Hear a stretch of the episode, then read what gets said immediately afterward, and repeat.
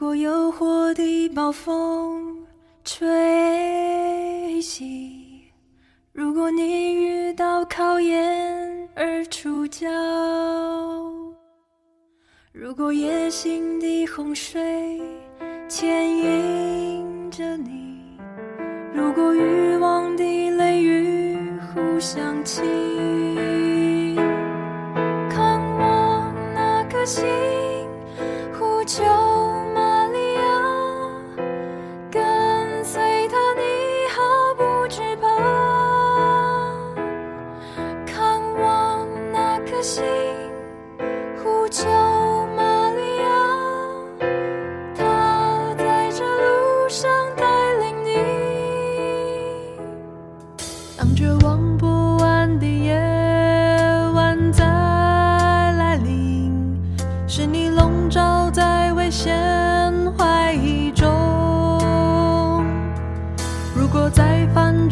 错的时候，面对审判的思想折磨你。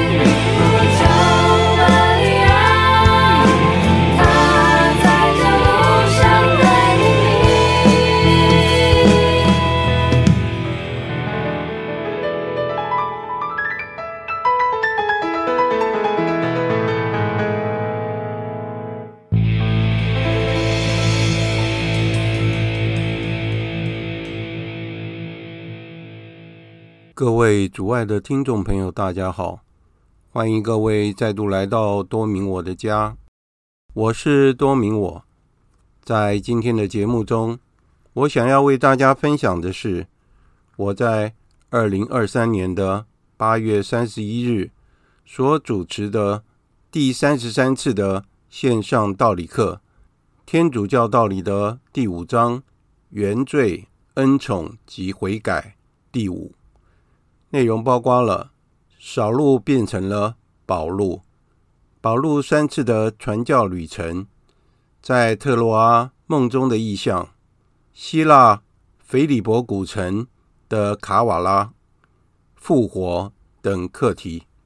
每次谈到圣保禄传教的内容，总是令人动容，而且佩服得五体投地。因为所要讲的内容实在太丰富了，所以在下一次的上课，我们会再继续的。我记得有一个故事是这样讲的：有一个人，他问天主说，在天堂上的数量跟在人间有什么差别？天主为他解释说，在世界上的一秒钟等于在天堂的一千年。我计算出来的结果是三千一百五十亿三千六百万倍，实在是很难计算。所以这个灵魂就对天主说：“那天主，请你就给我天堂上的一元吧。”结果天主回答他说：“好吧。”那你就等我一秒钟吧。以下就是今天节目的内容。高先生进来了，好，听到了。好，Mr. 高进来了。哎呀，欢迎欢迎。好，那因为现在已经八点了哈，那我们就开始上我们今天的课哈。那我们在上课之前，我们先做一个会前祷。万福玛利亚，你充满圣宠，主与你同在。你在妇女中受赞颂，你的亲子耶稣同受赞颂。天主圣母玛利亚，求您现在和我们临终时，为我们罪人祈求天主。阿门。圣加贝尔，为我等祈。圣保禄，为我等祈。好，欢迎高先生进来啊！高先生是我的代子哦。好，那我们今天就继续我们就是天主教道理的第五章原罪、恩宠和悔改。因为我们已经讲到几乎是最后一部分，这是这一课的第五次的上课啊。那我们谈到了就是保禄的规划，因为我们在这一课最后面就是悔改嘛，悔改就是罪人怎么悔改，而且最重要的两个圣人就是伯多禄和圣保禄。那我们上一次我们谈到就是圣保禄他是怎么样规划的哈？我们这边讲到说圣保禄的规划，一般人的印象他可能会想说，那个时候他还没有规划的时候，他叫做扫路，对不对？他的规划他是从另外一个宗教转成天主教吗？不是这样的，事实上不是，他原来是犹太教，对不对？他是。坚持的犹太教，而且他是拜那个加马里尔为老师，他老师非常有名。那当然，像高先生，他就是从佛教皈依成天主教。可是保禄的情况不一样，因为旧约和新约是不能分开的。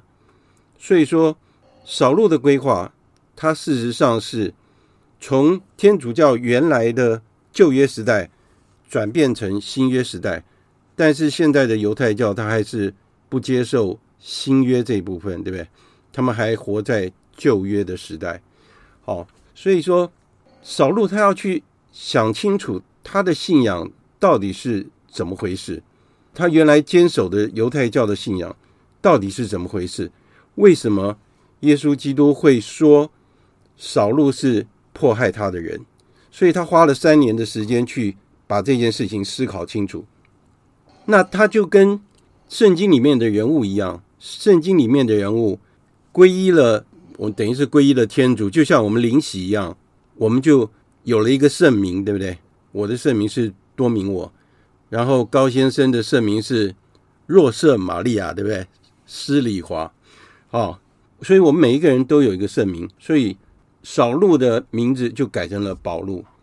当扫路他了解到他的使命以后，他就开始对所有的人宣讲福音，其中包括了犹太人，刚开始一定是犹太人，而且还包括了外邦人，全部都一样。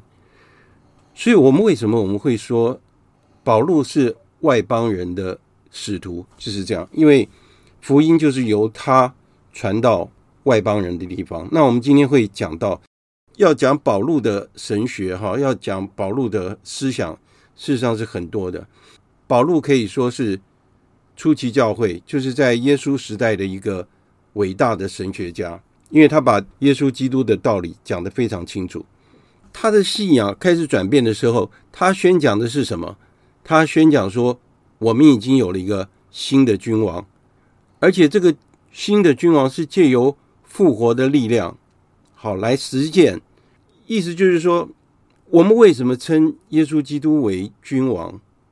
我们怎么样承认耶稣基督有天主性？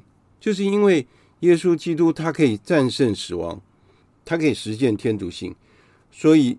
他可以证明说他自己本身就是天主，而且他是天主为以色列所做的许诺的一个实现。所以，耶稣基督就是要把天主的光明带给整个世界，带给所有的邦国。所以，保禄受到耶稣基督的派遣，他就将这个喜讯就是传播到全世界去。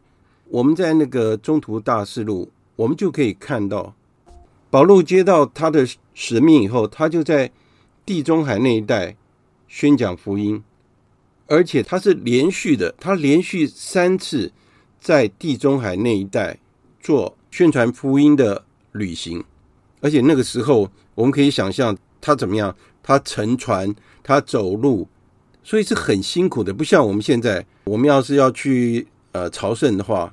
最近我在计划说，二零二五年是大喜年，想要到那个看看有没有机会到罗马或再到西班牙去做一个朝圣旅行啊。那这是一个希望，当然也是一个梦想，看看到时候会不会实现。保禄的三次旅行事实上是非常辛苦的，他也跟我们讲说，他曾经遇到大浪，他遇到强盗，遇到很多的危险，但是他的精力好像是用不完的，因为。主耶稣给了他这个使命，他就拼命的宣讲。他所宣讲的讯息就是耶稣基督是主。他讲的不是凯撒是主，他讲的是耶稣基督才是真正的主，耶稣基督才是真正的君王。所以我们可以想象哈，他这样的一个讯息在当时会受到多大的困难。所以保禄把他所有的思想。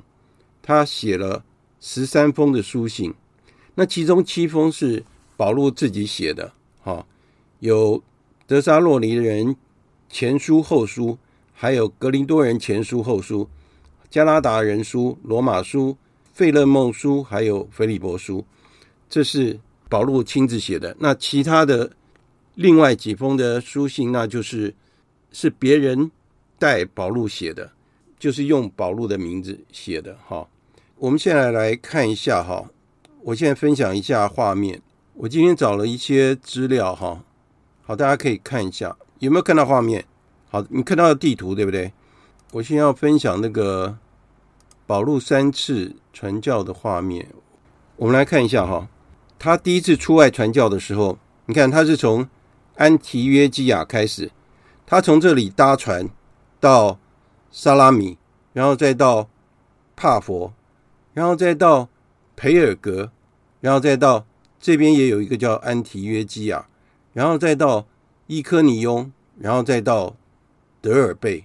好，他等于是在这个附近传教旅行。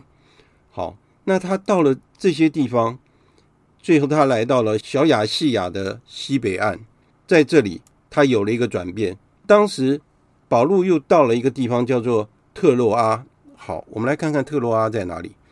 这是保禄第二次传教，哈，他走到特洛阿这个地方。事实上，你看啊，他从中东这边的安提约基亚走到特洛阿这个地方，事实上这是很长的一段距离，哈。这已经是跨越了小亚细亚。结果他在这个地方呢，也就是当时的特洛伊，特洛伊就是木马屠城记的那个地方，哈。他在这个地方。他在梦里面梦到了一个意象，这件事情为什么会提出来？因为这件事情是很特别的，因为他梦到了一个马其顿人，然后这个马其顿人跟他讲说：“请你来马其顿援助我们吧。”保禄受到这个启示以后，他没有怀疑，他就马上做，就是这个短程的旅行。他就从大家可以看到我这个鼠标啊，他就从这个特洛阿，他到了希腊那个地方，然后他是到了，他就到了马其顿这个地方，他等于是进入了欧洲这个地方哈。所以在天主教文学历史学家，他叫做克里斯托弗·道森。这个人哈，他曾经说过，当时没有任何的评论家哈讲到这件事情。但是保禄这次的短程的旅行，事实上是我们这将近两千年来其中一个决定性的事件的发生。为什么呢？这是代表着基督宗教已经进入了欧洲，这也是一一场文化上革命性的开端。而且他这次的传教影响到整个欧洲。意思是说，保禄的第二次传教，他到了马其顿，又到了雅典，然后到格林多。他等于是在第二次传教的时候，就把天主教的讯息带到欧洲去了。他到了希腊腓利伯古城的卡瓦拉，他到了卡瓦拉这个地方，那他就开始在这边宣讲。那事实上，保禄到了欧洲的第一站就是罗马殖民地的腓利伯。那在这个地方，保禄很可能是。在一条叫做厄纳齐亚大道，他在这个路上，然后他一来到这里，他就开始宣讲。他每到一个地方，他就会组成一个小型的，就是基督徒的团体。所以那个时候传教的情况是怎么样？因为他们没有办法公开的传教，所以他们都会是在一个家庭里面，好，大家聚集在家庭里面。然后我们讲过，当时如果我们被人家知道说我们是基督徒的话，我们会被人家杀害，等于是被判死刑，所以他们只能说做一个秘密的聚会，啊，在家庭里面做私底下的聚会，而且要来参加聚会的人都必须要过滤，对不对？因为否则的话会被人家揭发。所以在那个时候发生了什么事呢？他到了马其顿的时候，然后他又遭受了一些情况，就是遇到了困难，然后他就。被捕下狱，就是被关到监牢里面去了，因为他宣讲耶稣基督的福音，所以被抓起来关到监狱里面去。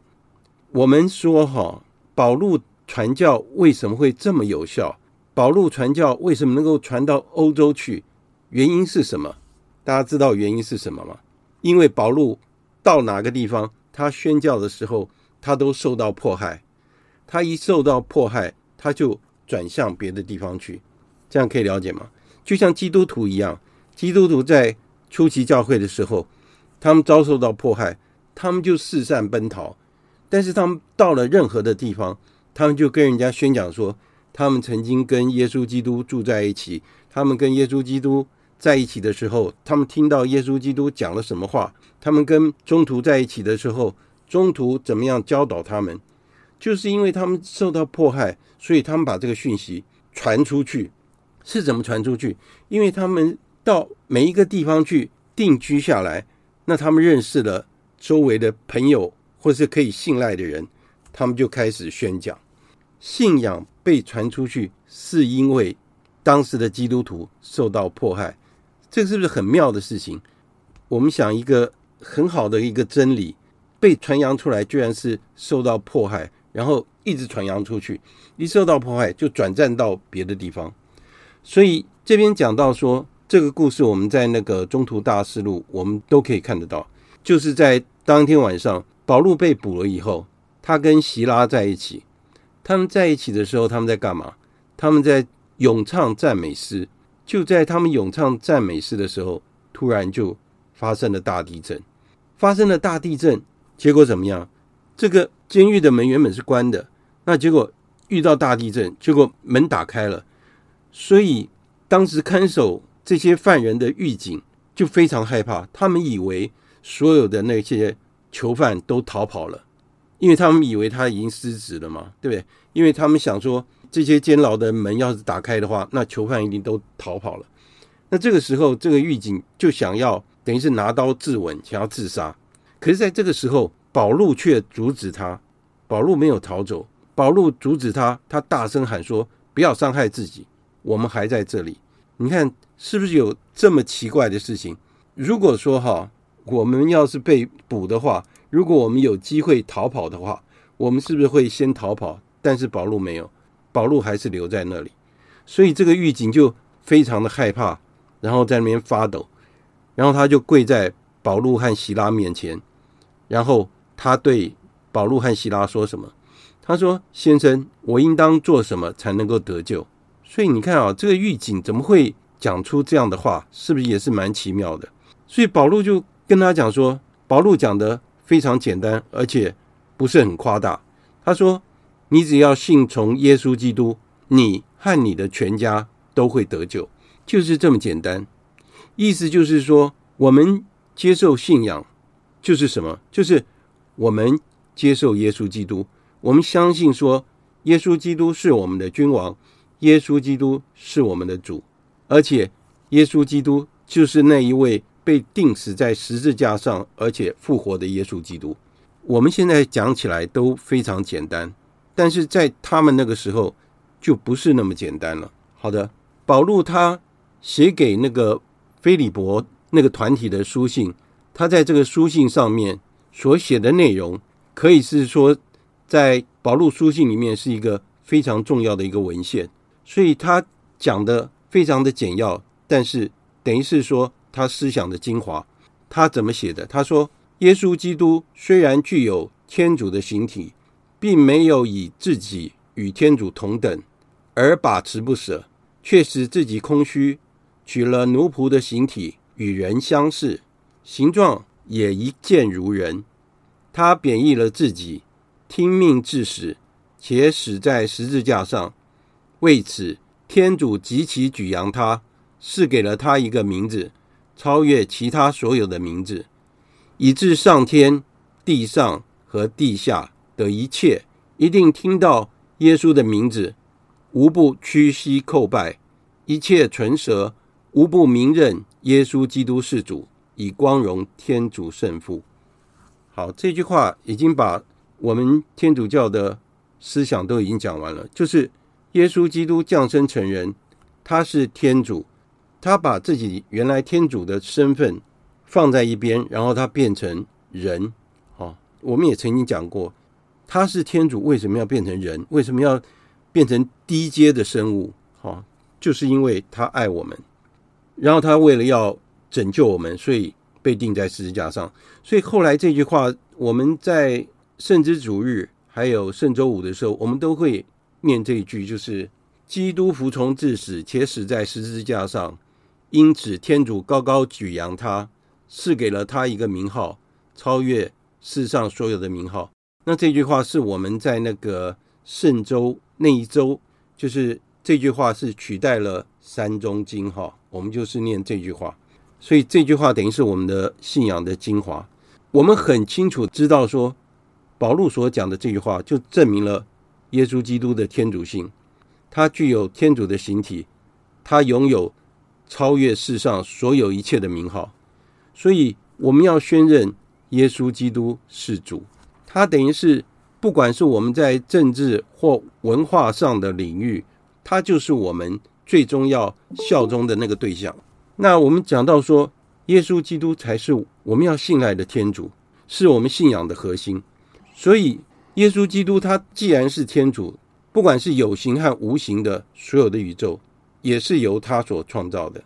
我们看到这边就是，当保禄离开了菲利伯以后，他到哪里去了？到了德沙洛尼那个地方去。好，我们来看一下这个地图。德沙洛尼是在这个地方，就在马其顿这个地方，所以这还是他第二次传教他到的地方。所以他到了这个地方去，他做什么事？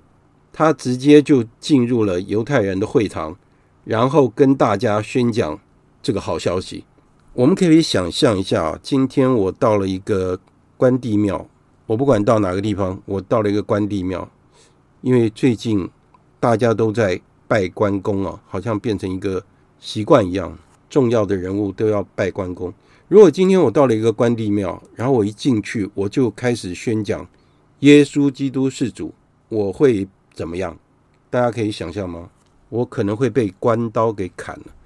保禄他的胆子这么大，他到了德沙洛尼这个地方，然后一进了犹太人的会堂，马上宣讲耶稣基督是主。然后他讲完了他自己的故事以后，其实情况都一样，有一些人相信他讲的话，但是其他的人被激怒了，然后就变成一场暴动，在那个地方就陷入混乱。保禄他的讯息就是这么样的颠覆，把整个世界给翻转过来，因为他宣称说这个世界有了新的君王，就是这件事情让整个世界翻转过来。所以有的时候，如果说我们觉得我们的信仰是那么的了无生趣，或是没有什么新鲜的事情的话，我们可以试试看，如果我们把耶稣基督的信仰传到外面去，我们去。跟那些没有信仰的人讲，我们可以听听看高先生哦，他怎么样从佛教徒变成天主教徒，他怎么样皈依的这个过程，一定是非常的有趣。而且他现在他家里面其他的成员也都还是佛教徒啊，所以这是一个很大的挑战。所以等于是保禄他所传出来的讯息是一种颠覆性的，而且是爆炸性的，就好像。在菲利伯那个地方，保禄和希拉被关在监狱里面发生的大地震是一样的。保禄到每一个地方，他都给那个地方的团体写下书信。他写书信是做什么呢？他就把重要的讯息跟他们讲。他没有留下来管理他们，但是他的工作就是要把耶稣基督的福音传到全世界去。所以，当他建立一个教会以后，他会在那个地方选一个适当的领导者，然后他继续的往前走。刚刚讲过，就是保禄遇到挫折，或是遇到遇到困难，或是遇到人家的迫害，他就转战到其他地方。像我们今天一样啊，我们在教会里面，有的时候我们也会遇到同样的情况。如果我们遇到其他人反对我们或怎么样，没有问题，因为事实上还好。在我们教会里面，没有规定我们一定要在哪一个教堂望弥撒。哈，很多的教堂，我们可以选择我们想要去的地方。就像我最近翻译主乐团创办人，他在西班牙内战之后发生了很多的事情，他积极在传天主要他建立的这个事业。他在宣讲说，每一个人都能够在他的工作岗位上，在他的日常生活里面成圣，但是在教会里面。有一些神职人员也反对他，然后说他是异端。我们在主业团里面有一个木头的十字架，就是在进小教堂的时候，有一个木头的十字架，上面没有苦相，就是一个木头十字架。那居然有人说这个是共济会的标记，也有人说这是一个阴谋组织的一个标记。所以主业团被攻击得非常惨。主业团就是在这种情况之下。成长的创办人也没有攻击他们，创办人就不断的祈祷，然后不断的做他该做的事情。所以我在翻译我们创办人的传记的时候，我才知道说，哇，原来创办人受到了那么多的责难，受到那么多的痛苦，但是最后他还是完成了他的使命。还有就是圣保禄他的罗马人书，这部书是非常好的一部书。我再重新看，因为它是一部很长的一个书信，而且它在神学上是比较复杂一点。它看起来就好像一个协议一样，意思是什么？它就是告诉我们，我们一个基督徒应该怎么做。就好像说基督教徒他们讲说因信称义，那我们说因信称义这句话就是一个争议。好，那当然基督教徒引用罗马书这句话。就是说，你只要相信耶稣基督是主，你就可以得救。但是事实上，他们只是取了这四个字。但是保禄有讲得很清楚，绝对不是这样。意思是说，不是说我们信了耶稣基督，我们就可以为非作歹。不是，我们必须要活得像基督徒一样，我们要配称为基督徒，我们才能够得救。而且保禄他在口述他所有的思想的时候。他也有一个书记官来帮他做记录，据我所知，应该是路家哈，路家都一直跟随着保禄，帮他做记录。有的时候在那个书信的尾端，他就会写说，这一封信是我亲手写的。那有的时候他也会写说，看呐，我所写的字多么大，意思就是说，这些信真的是他写的。我刚刚有说，保禄写了十三封的书信，总共七封是他亲自自己写的。刚刚所讲的就是他有的时候他写信的时候，他会署名，他也会写一些结语。哦，通常这些书信记录下来以后怎么办呢？因为当时没有快递啊。当然，我们要感谢哈当时的那个罗马帝国，他们把那个道路的系统做得很好，所以保禄写了书信以后，就用人力的方式传到各个教会去。刚刚有讲过，当时的教会就是在家庭里面，他们接到书信以后，他们怎么样？他们就在通常是在家庭里面，他们聚会，聚会的时候，他们就开始，他们就开始宣读保禄所写的信。这就是初期教会的样子是怎么样，所以当时的人称为是家庭教会。所以我记得那个金玉伟神父也讲过，他说在初期教会的情况是怎么样，就是大家都在串门子。当然你不能随便跑到就不是基督宗教信仰的人家里去，你到那边去的话，那不是就是就自投罗网，对不对？我们要去就是我们认识的人在某一个家庭里面聚会，然后形成了一个。基督徒的团体，那有的人识字的，他就会把那个书信念出来给大家听，这就是当时传教的一个情况。所以，我们真的要感谢天主，我们没有活在当时的情况，而且当时是非常危险的。所以，我们可以想象看啊，就是说，保禄的书信这么小一卷哈，然后从那么远的地方送到罗马去，或者送到各个地方去，送到。保禄所建的各个据点去，然后再把这个书信念给大家听。所以就是因为这些书信，所以改变了整个世界，而且流传到现在。当然，在当时也产生了很大的争议。有的人会怀疑说，这些书信是怎么样的情况到每一个人的手里，然后他们怎么样宣读的，这也是一个很有趣的事情。所以我们想一想，就是在弥撒里面。我们在主日的弥撒，好，我们会有两个读经。有的时候第一篇读经就是保禄书信，对不对？有的时候是会这样。那有的时候可能是旧约，然后第二篇读经可能会是保禄的书信，或是伯多禄的书信，或是雅各伯的书信。刚刚我们有看到这个保禄的第二次传教，那我们看保禄还有第三次传教，他又是从安提约基亚一直传到雅典这个地方，他没有再往下走。保禄传教的再下一站就是雅典，他来到了阿勒帕哥这个地方。阿勒帕哥这是什么地方呢？它是雅典的一个最高法院。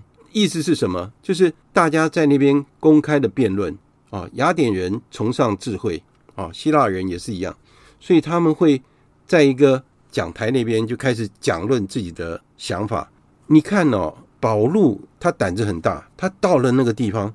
他就走上讲台，然后他就开始讲论他的中心思想，就是耶稣基督从死者中复活了。我们可不可以想想啊？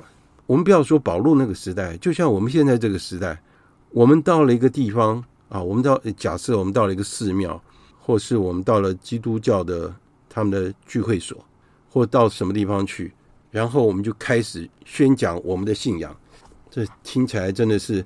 让人捏把冷汗哦，所以你看啊，我的线上道理课就是这样，我邀请的一定是我的朋友啊，认识我的人呢，对不对？我绝对不会去邀请人家来砸我的场，对不对？不会这样子嘛。可是保禄他有这么大的胆量，他一开始就开始赞美雅典人他们的宗教观，他看到在雅典那个地方有很多的寺庙，也有很多的祭坛，然后他提到了一个特别的祭坛，吸引他们的注意。而且这个祭坛上写了什么东西？写的说我们所信奉的是我们不认识的神。这句话很奇怪啊，就是说我们信奉的是一个神，但是我们不认识他，这是不是一个矛盾？例如说，我九月开始去上课，我是要去那个中华福音神学院啊去上课，我要上的是教堂神学哈。当然，这个蔡清辉博士他以前是我的同事，我们是很好的同事。他就坐在我后面，我们也算蛮熟的啊。那他讲这个教堂神学，所以他邀请我去。所以为什么我会把这个道理课改到礼拜四，也是这个原因。那我一直要上到十二月，总共有十二堂课。所以我觉得蛮有趣的，就是由基督教徒来讲天主教的教堂，我觉得这很有趣，非常有趣。以后我要是有什么心得，我也会跟大家分享。在雅典那个地方，他们的哲学家或是他们的神秘主义者，他们没有办法了解说保禄这次讲的这个主题，因为保禄讲的说，真正的神是一位创造宇宙、创造万物的天主，而且他主宰着天地万物。他不是住在人手所建造的殿宇，他更不是借由艺术的发想或是人所想象的形象所造出来的形象。这个是不是已经讲出来了？我们一直说我们信的是真神，我们信的是启示我们的天主，我们所相信的是造物主天主，绝对不是人所想象出来的，也不是。泥土所塑造出来的，也不是木雕所雕出来的，所以事实上这个问题哈，在古代的时候就已经存在所谓的偶像崇拜的问题哈。所以我们想想看，保禄他站在帕特农神庙，他说的这些话，是不是非常的令人惊叹呢？他在所谓的异教徒的神庙里面，在那个神庙里面，他供奉的是谁？是雅典娜。雅典娜大家知道吗？就是雅典的神就对了。可是保禄居然讲说他们所信奉的雅典娜是不是真的神？所以他的胆子真的很大。他就开始跟他们谈论说，这真神到底是怎么样？他就说，这位神定了一个日子，那由他所立的人，而且定了按照正义要审判天下。他为了给众人一个可信的凭证。就叫这个人从死者中复活了，所以他在讲这句话的时候，就是我们信仰的核心。耶稣基督是从死者中复活了，就是因为这件事情，我们确认说耶稣基督是默西亚。保禄在那边宣称说，耶稣基督是主，耶稣 Kyrios，耶稣是这个世界的主，耶稣是宇宙的主，而且他是将来世界的审判者。这就是他所讲的论点。那当时就是在阿勒耶帕哥这边有很多的博学的辩论家，听了他讲了这些话以后，他们就开始讥笑他说：“关于这件事情，我们以后再听你讲吧。”意思是说，我们不想听你讲了。好，所以说我们在我们的信仰上也会遇到同样的情况。我们所讲的事情，或是我们努力去做的事情，我们所宣讲的事情，有的时候我们遇到人家更不想听，或是人家更不想理你，或是人家说我为什么要听你讲？这是一个重点，本来就是啊。我们只要想想我是谁，我是什么人，我有什么资格去跟人家讲？保路这么有学问的人，还有凭着保路的勇气，他去面对非教徒，他敢这样的去跟人家辩论。实在是我很佩服他，还好还好，我的圣名叫多明我，我不叫保禄。嗯，我要是有保禄的精神的话，今天可能 不知道会怎么样。所以说，有的时候我们遇到困难的时候，我们也要有信心，然后我们要继续的走下去。好的，我想我今天我就讲到这里哈，因为这个内容真的是非常的长哦，我们可以下次再继续哈，因为。保禄他的思想真的是非常的丰富。好的，那我们现在来看一下，大家有没有什么问题要提出来的？Mr. 高，喂，Mr. 高，你有没有什么要跟我们分享的？我 我第一次来，没问题啊，还没有什么准备啊，下次了，好，下次没问题啊。那你下次你啊，第第一次，马路第一次传教是在哪一？哪一年呢？我那时候啊，上面有写。好，我我给你看一下哈。好，你注意看哦。我们注意看，保罗第一次传教，他是在那个公元的四十五年到四十八年。你看啊，都是三四年。对，他是在这个小亚细亚这一带嘛，对不对？等于还是在中东这一带。你看啊，我们记得这是四十八年，然后下一次呢？下一次他就从四十九年到五十二年呢。你看他有没有休息？都没有哎，没有休息好。五十三到五十七，好，你看第三次五十三到五十七，他等于都完全没有休息，对不对？对呀。好，所以你看他真的是马不停蹄的就一直往前走，是不是这样子？好，那高先生你自己说了，那下一次你来的时候，你要跟我们分享。然后我只知道有时候准备，今天都没有准备。不过我我我今天讲一分钟。好，我我到了格林多，啊，你有去那边旅行吗？对不对？哎，对，还有二佛所南部圣母的那个二佛所，洛旺圣若望住的地方。哎，对，跟圣母一起住的那个小圣堂，对，我也去。啊，格林多还有那个帕蒂莫斯那个岛，哦，大的岛，对对对，它这边有个有个岛。对，我回来跟林神父讲这个这个地方，林神父也知道说帕特莫斯，我那我就立刻说，那你去过没有？他不是，因为 他可能是圣经上他读到的，帕特莫斯很熟，但我是以为说，那你也去过？是若望被后来被放逐到那个地方去吗？对，那帕特莫斯很大的一个岛，是种了好多榕树，那个岛也那个鸽子在上面飞啊飞啊这样这样子。嗯所以应该是很美的地方，是很美啊。格林多也是，也是一个很很壮大的，而且那个电法路啊，怎么这这个这些雕像都很雄伟。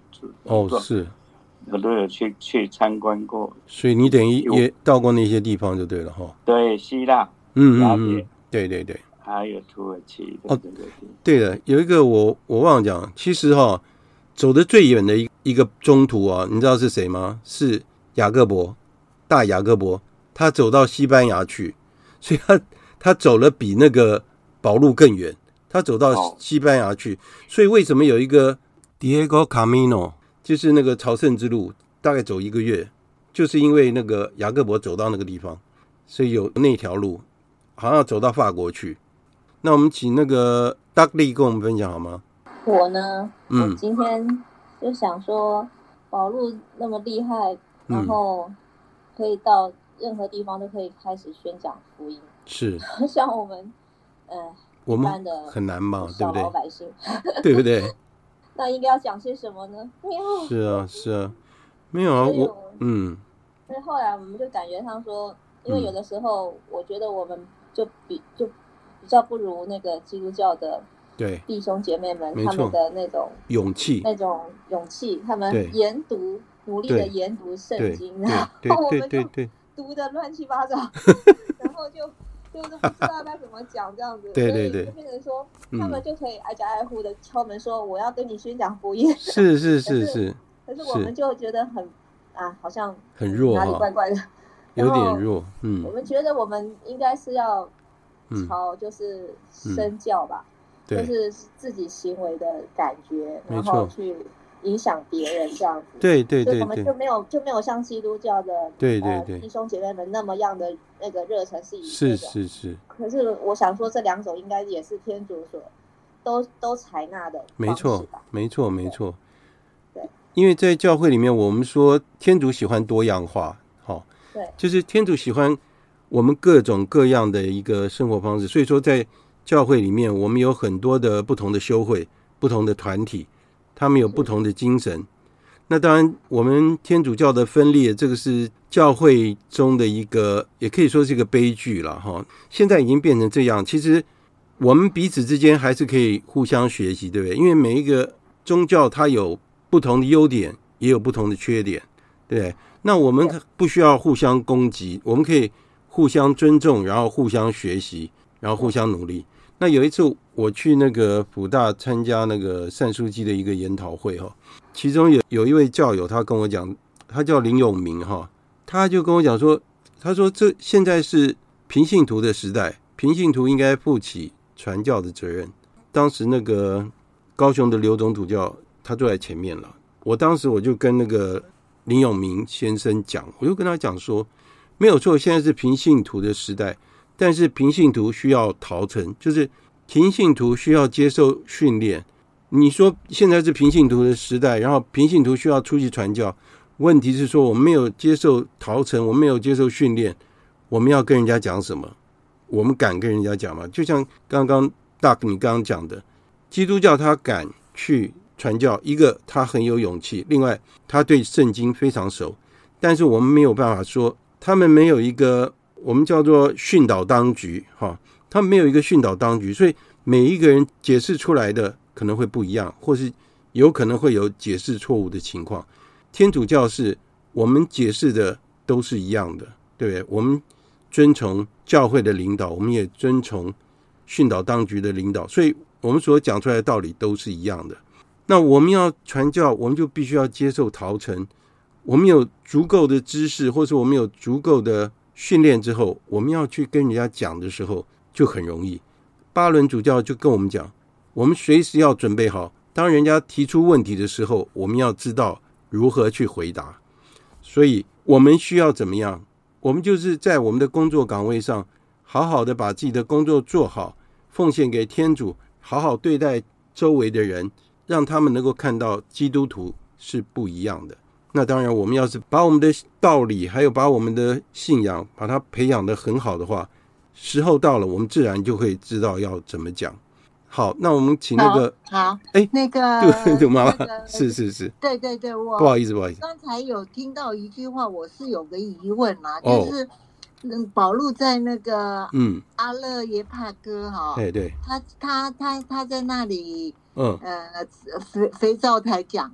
去演讲的时候，对对，他说：“我们所信奉的是我们不认识的神。”这这句话好像是有一点点矛盾，但是也应该是有一点窍门，只是我不知道窍门在哪里。照理，我们一定是我们认识的神，我们去信奉。对，那他为什么会说我们所信奉的是我们不认识的神呢？好，这个我解释一下。呃，杜妈，您您可以听一下哈，就是说。因为他到了那个雅典那个地方，哈，他到了那个寺庙里面去，他看到雅典人在他们的祭坛上面写了他们所祭献的那个神是他们不认识的神，他发现说他们祭拜的是他们不认识的神，所以保禄就借由这一点告诉他们说，我们所认识的神，我们是非常清楚，我们所认识的神是什么，他们认识的神是他们不认识的神，他们认为说。这个宇宙之间有神，但是他们不认识保禄，所以才借由他们的这个题目来讲说：你们不认识的神，我可以告诉你，这个真正的神是谁？他就是创造宇宙、创造万物的天主，而且不是在这个人手所创造的殿宇里面啊，也不是借由这些艺术的发想或是人所想象的形象。所以等于保禄等于是借由他们的思想来发挥。来告诉他们说：“你们不认识的神，我认识。我告诉你们，我来告诉你们。但是有的人相信，有的人不相信。好，不是说保禄说他自己不了解他信的是什么，不是，他是说，哎，他是说雅典那边的人，他们不了解那个神是谁。但是我来告诉你，那个神是谁。但是他们听到说死人复活，他们就不想听了。主要是这样。好，那我们请那个金国兄可以跟我们分享吗？”可以呀、啊，哎，金国兄是，呃，这样子说哈，那个、嗯、好像你说我们很多教友，呃，可能在行外在上哈，我因为我太太就是基督徒，哦，呃，就是。基督教的，对，啊，我家里只有我自己是天主教的，哦，是。一种好像这个氛围的关系啦，对，我们呃天主教对于。呃，传教的时候，对你吹陌生，尤其是尤其陌生人呢，对，按你没有一种好像你讲的说，嗯，哦，要需要培训哈，或者怎样，对对不对？对对对。嗯，但是培训是可以模仿的呢。嗯、对，我们我太太他们那个基督教就是这样啊，嗯、他们呃就到仁爱公园，然后就这样子。嗯邀请小朋友两个人，就邀请小朋友一起来，嗯、一起来玩，然后其中就有一种好像呃，把耶稣基督的精神呃分享给大家。是这个这种氛围哦，嗯，我们教会就非常的比较弱，而且没有那个自信。但是今天我我常常都跟呃大家呃分享，是你们。大家愿意在那个我们道理班来对。分享你的想法，这个非常重要哦。对对对对，因为我们教会没非常，尤其是教友，对，他不大愿意把他的想法。做了灵洗以后啊，昨天灵洗以后就没，好像没有了。啊，信仰就没了，是。他如果不参加社团，不参加圣母经，不参加我们善会的话，对，他那个灵修就会停在那个，没错，只有礼拜天去弥撒这样。没有错，没错，没错。这这个很这个氛围哈、哦嗯，他们开始的时候不晓得怎么，但是一次、两次、三次、四次学模仿以后、嗯，他们的勇气就来了，在马路上就。就就就随便跟人家讲，对，好像在聊天一样嘛，对不对？很自然的。所以你们如果我，所以你呃常常用这一个方式教人家来分享、嗯、分享这个方式，对，非常重要。我认我认为很重要。谢谢。没错，因为我们在上课这样子，我们像朋友一样互相聊天，对不对？对，这也没有什么对错的问题，对不对？那就算哦，就算我们有讲错也没关系啊。那别人会把他的意见提出来，对不对？那这样我们就可以互相沟通，而且可以互相的成长嘛，对不对？对对对。所以是嗯，现在我们什么？现在我们教会还主叫什么？什么同道什么？同道协行，同道同道协行，哎，对，是这样，就是希望大家。